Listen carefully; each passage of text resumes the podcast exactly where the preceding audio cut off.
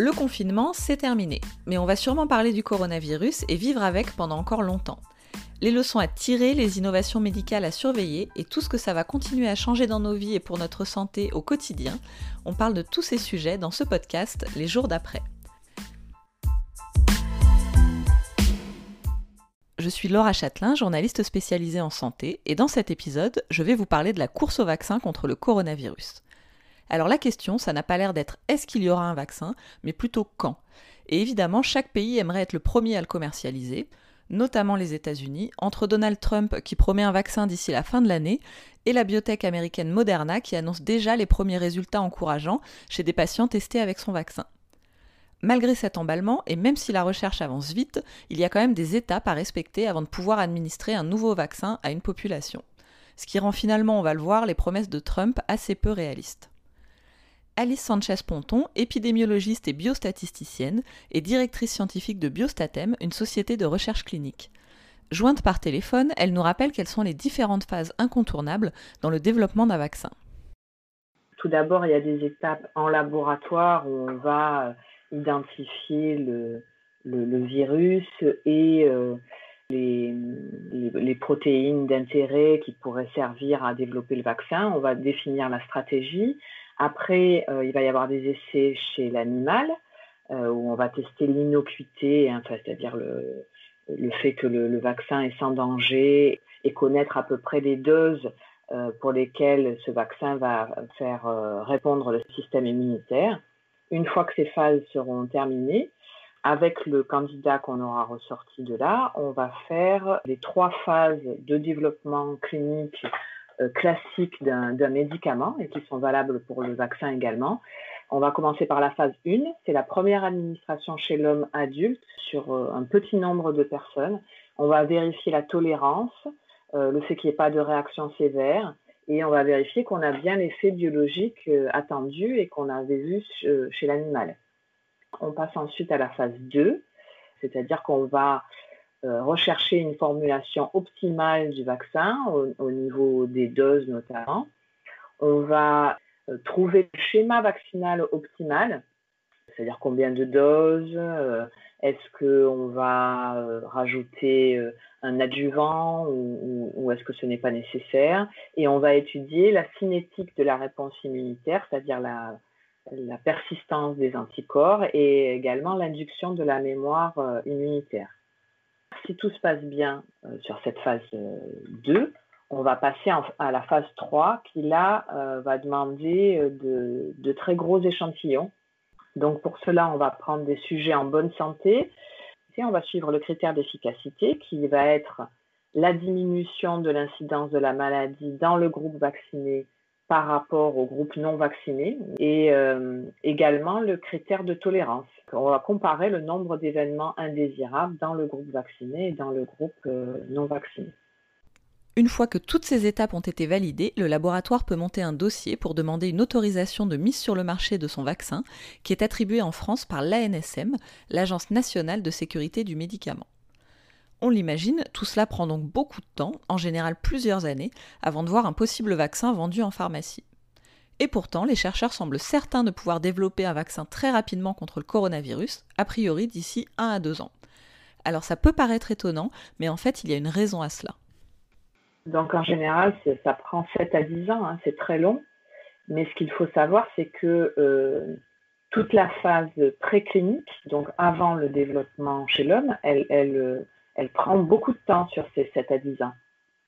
Or là, toute cette phase préclinique, elle a déjà été, euh, elle a déjà été faite, euh, notamment pour le SRAS et pour le MERS, qui sont euh, deux autres coronavirus et pour lesquels il y avait déjà eu des, épidémies auparavant. Donc la recherche, elle est très avancée là-dessus. Vous avez vu, le génome, il a été séquencé très rapidement par les Chinois et mis à disposition de la communauté scientifique. Donc toute cette phase-là, elle a déjà été réalisée par, par les différents laboratoires, ce qui permet de gagner beaucoup de temps.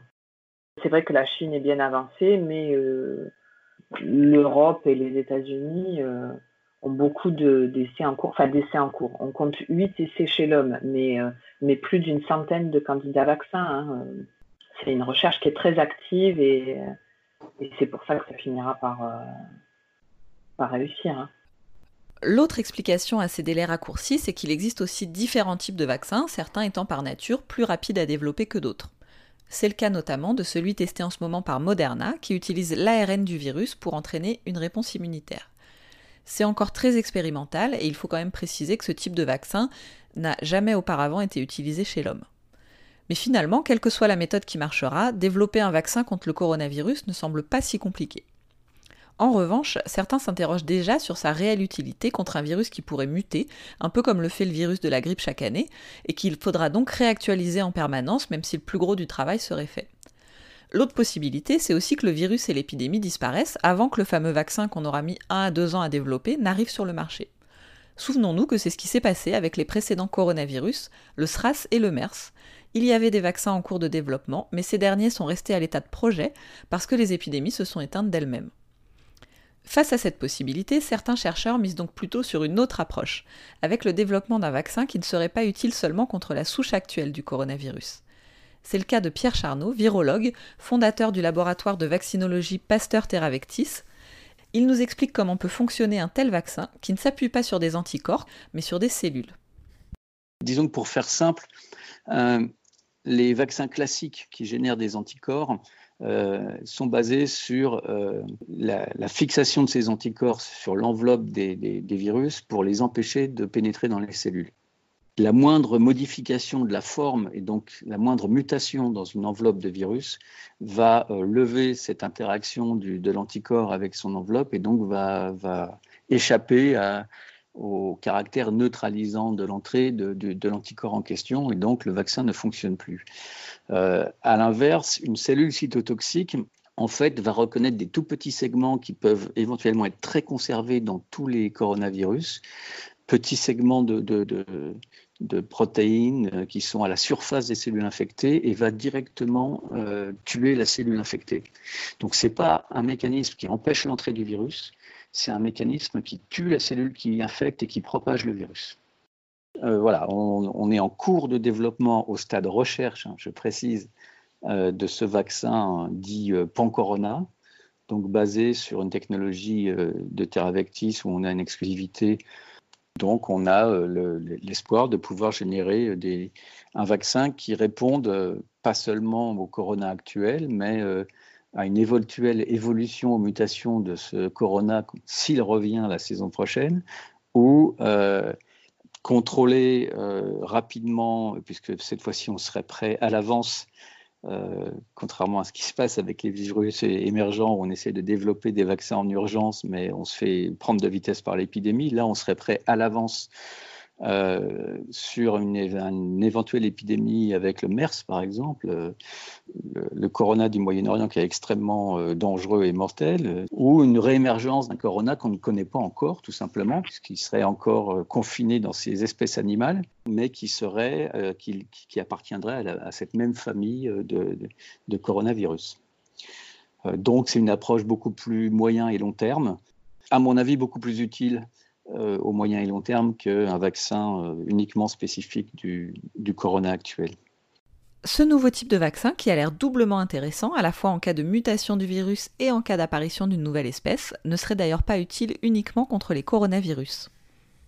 Avec ce, type de technologie, on peut effectivement espérer développer des, vaccins pan-corona, mais on a d'autres développements euh, de, sur le même concept, on, a par exemple, euh, toujours au stade de recherche, je précise, un développement euh, qui consiste à euh, vacciner contre plusieurs flavivirus. Alors les flavivirus, ça vous dit rien, mais par contre le virus de la dengue, le virus Zika, le virus de la fièvre jaune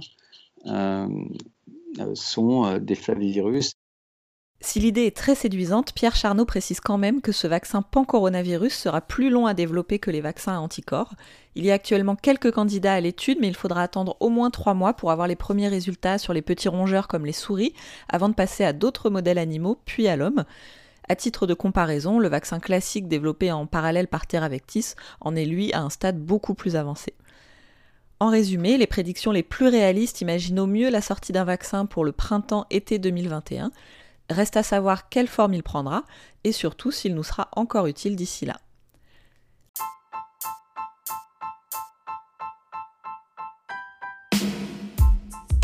Merci d'avoir écouté ce podcast. Vous retrouverez un nouvel épisode la semaine prochaine sur votre plateforme d'écoute préférée. Si cette émission vous a plu, n'hésitez pas à vous abonner pour être prévenu.